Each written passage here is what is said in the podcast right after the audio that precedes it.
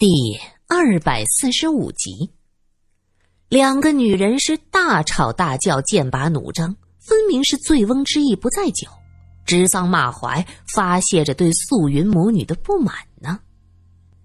素云年纪小，却不是个轻易让份儿的，也跟着说道：“看来今天是没法谈正事儿了。什么正事儿？人到了。”也不去亲生父亲灵位前上个香，就光想着怎么分财产，哼，真是有其母必有其女，一样的冷心冷肺。姨婆语气冷淡，看向素云的目光充满了审视和挑剔。素云愣了一下，李律师急忙说道：“呃呃，是我的过错，我是想着素云小姐到了，急于完成委托人交接的任务。”这个责任重大呀，一时疏忽，呃，抱歉，抱歉。宁志国点了点头，说：“老太太说的对呀，是这么个理儿。素云呐，走吧，先给你爸爸上个香。你爸爸盼了你们十年，你今天终于回来了，他在地底下也会高兴的。”说着，就要带素云去灵堂上香。姨婆站起来说道。大先生虽然是我的晚辈，可人死为大，我也去给他上香。这苏三心想，这是人家的家务事，自己和罗隐是不能跟着掺和的，就将求助的目光投向了罗隐。罗隐喊了一声：“宁先生。”宁志国这才想到自己把两位真正的客人给忘了，他有些尴尬的咳了几声：“呃。”呃，老太太，这两位是我邀请来的客人，是上海的记者。原本打算去莫干山，可是山洪下来，大水阻了路，要在咱们山庄借住几天。嗯，这浑身的气派，果然是大上海来的。姨婆是话里有话呀，明明素云也是上海来的。老太太叫管家。给客人安排房间，亲切的对着苏三说：“方才认错了你，是因为啊，我一看就和你相当的有眼缘，我这打心眼里喜欢你，小姐呀，你就当这里是自己的家，别见外啊。”苏三是连声道谢，心中却腹诽不已，这老太太摆明了是捧一个贬一个。这手腕儿也忒精了吧！管家带着罗隐和苏三七拐八绕来到旁边一处独立的小院儿这院子不是很大，黑瓦白墙，依着墙种满了竹子，很是清幽。两位暂住在这儿，我家大先生是个最好洁的，院子每天有专人打扫，被褥也是干净的。说着，吩咐丫鬟：“小环呐。”你带客人进去。接着对罗隐作了个揖，啊，不好意思啊，我要去灵堂那边，就先不陪二位了，请便。多谢管家，你去忙吧。罗隐点点头。苏三和小环进了院子，小声问道：“哎，你们家人挺好客的呀？”小环说道：“对的呀，我们家大先生。”是最乐善好施的，哎，过去啊，只要有人借宿，不管认不认识，都是以礼相待，走的时候还给路费呢。在咱们这个城里，谁不说大先生是个大善人？两位不要担心，我们家老太太也是顶好的，最是慈眉善目。慈眉善目，苏三想起方才在花厅里老太太那番做派，看了罗隐一眼。而罗隐也正是看向他，两个人是心有戚戚。丫鬟小环给安排的客房是隔着长廊对着的两间，推开窗户就能看到苍翠的竹子，趁着空山新雨是格外的宜人。苏三连声道谢，小环抿嘴一笑：“ 我去灶上看看，弄点热水给二位洗漱一下。”啊。那就麻烦小环姑娘了。小环出去，苏三走到罗隐房间，笑出来。说老太太慈眉善目，我怎么没瞧出来呢？哎，这人呐，都有多面性，也许不牵扯到利益纠纷，人家就是慈眉善目呢。人为财死，鸟为食亡，为了财产横眉冷对，这正常。正说着话，就见管家气喘吁吁的跑过来。呃，宁先生，让我请两位过去。怎么了？出什么事儿了？罗隐见管家神色慌张，哎呀，出事儿了，出事儿了！这菩萨像的眼睛，它它流血了，老太太直接吓晕过去。苏三和罗隐赶到了佛堂，老太太已经被抬回自己房间了。月梅拉着儿子站在一边，嘴角上翘，是幸灾乐祸。宁志国在佛堂外来回踱步，看到管家带着人过来，急忙迎上去：“啊，罗太，呃呃，罗先生，您快来瞧瞧，这件事情太古怪了，老太太被吓晕了。”月梅在一边说：“没做亏心事，不怕鬼敲门。”也不晓得老太太在怕些什么，哼，反正我是不会害怕的，对不对呀，小恒？对。小恒清脆的回答。宁志国有些生气，怎么这都是长辈，你一个人不尊重不说，还这样教孩子，未必太过分了。哼，长辈哪有一点长辈的样子？我告诉你们，大先生在世的时候，他可没少挤兑我。就是先头那位太太，听说也在他手里吃过不少的苦头。哼，真拿自己当正经主子，我呸！月梅是越说越气愤。宁志国看了看苏三和罗隐，忍无可忍的喊了一声：“月梅，当着客人，你都说了些什么？”月梅一把抱起小恒，不高兴的说：“好了好了，这家呀，反正就咱们娘俩多余，我们呐离远点儿，省得惹一身麻烦。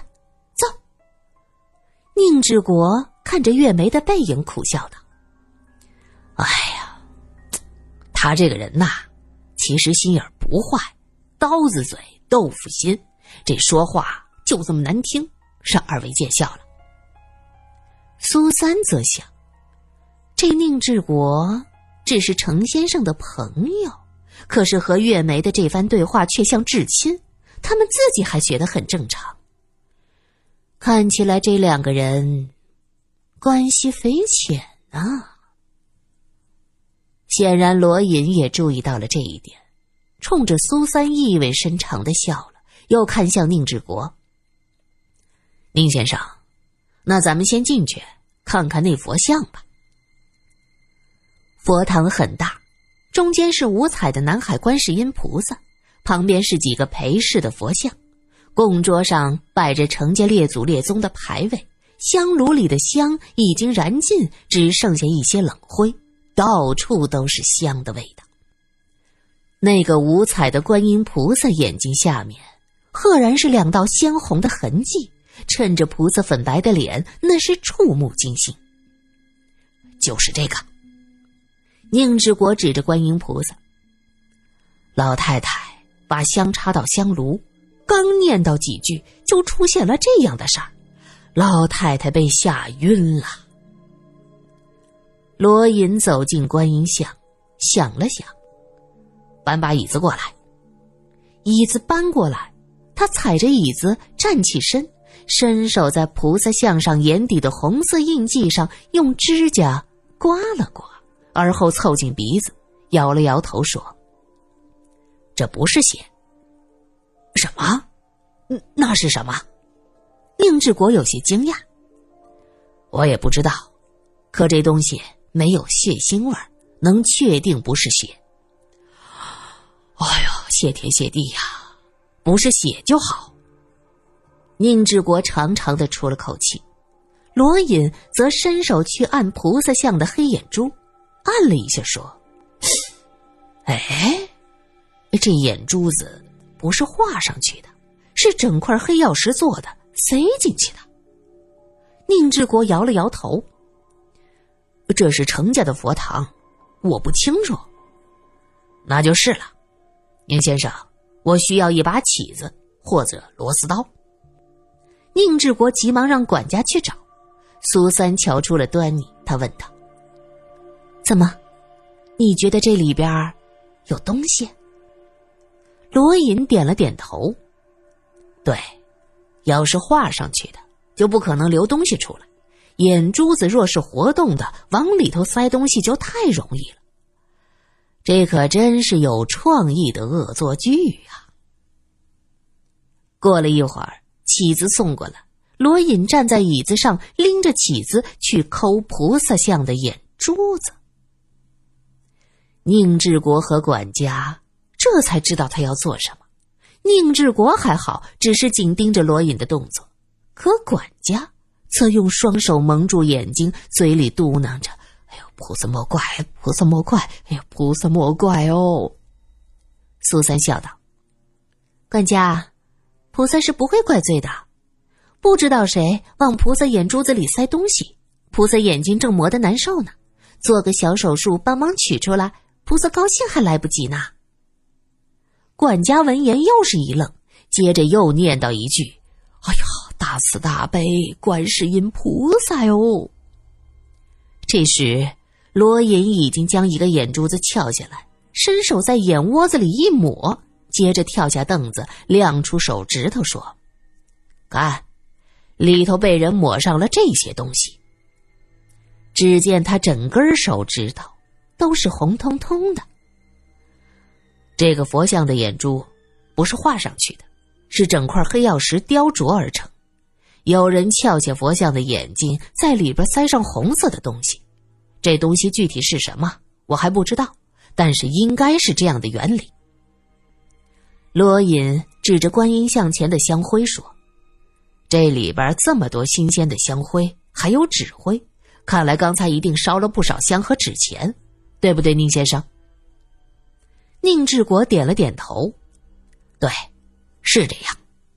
啊，这东西虽然不知道是什么，可是很显然，它被塞到眼窝里，接着开始烧香烧纸，观音像周围的环境改变，热了起来。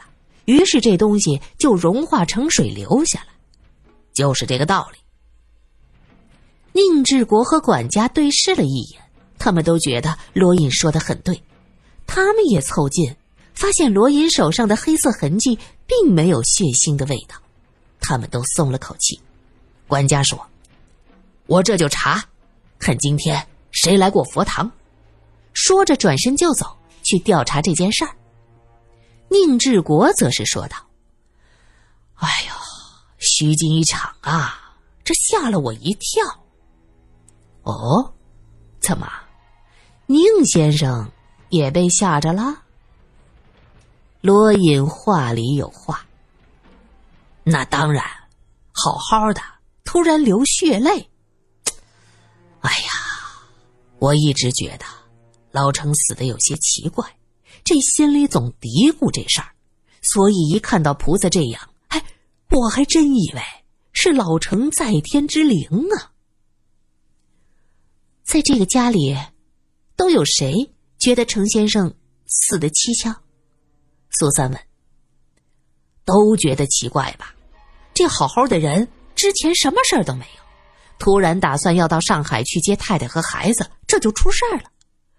我想老太太。月梅都心照不宣，只是没说破。宁志国提到程先生的死，皱着眉，有些忧心忡忡。所以老太太被吓晕了。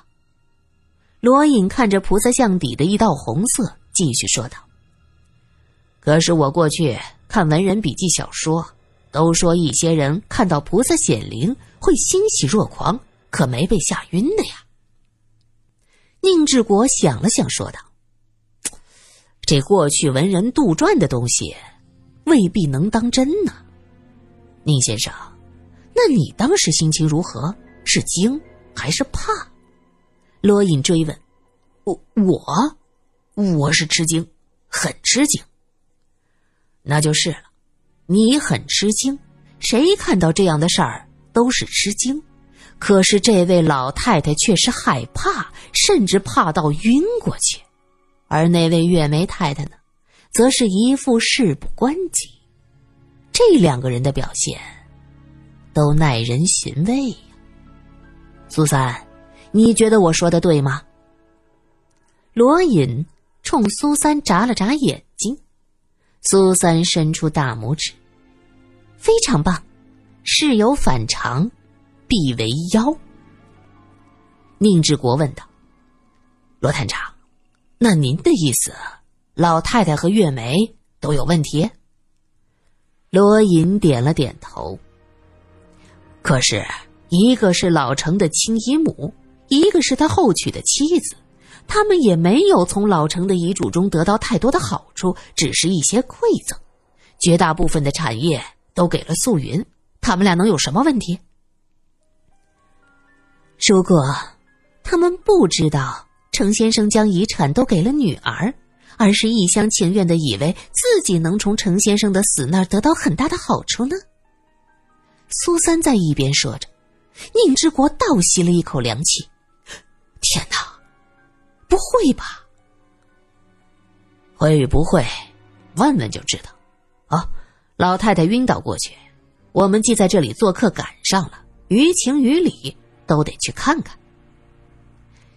罗隐伸手一指：“宁先生，请带路吧。”宁志国不由自主的在前面带路，走出一段路，才猛然想起来：“哎，不对呀！”他只是我请来查老城暴亡一事的警探，怎么这会子他反客为主了？宁志国只知道罗隐是个警察，他并不清楚他具体的身份背景。此刻狐疑的看着罗隐，目光中充满了探寻。而罗隐呢，脸色非常的自然，一点都不觉得哪里不对。宁志国摸不清他的套路，就只能带着他来到老太太房间外面。一个长脸的丫鬟走出来说：“宁先生有事吗？这不是担心老太太，特意过来看看。哦，这两位是上海来的客人，也担心老太太。老太太醒了，可是不想见任何人，你们请回吧。怎么会吓成这样？”这难道不是神迹吗？哎，我以为信佛的人见到神迹会激动万分的。罗隐问着，丫鬟有些不高兴。老太太年纪大了，自然受不了大的刺激。再说了，就算是神迹，冷不丁的，也怪吓人的吧？罗隐点了点头。啊，你说的对，就算是神迹，冷不丁也能吓着人。他看了宁志国一眼，决定和盘托出。其实我是个探长。他对着丫鬟说道：“老太太醒过来还得我伺候，别管你是探长还是局长，也不能拦着人呢。”丫鬟生气了。这时，屋子里传来老太太的声音：“小茹啊，让那位先生进来。”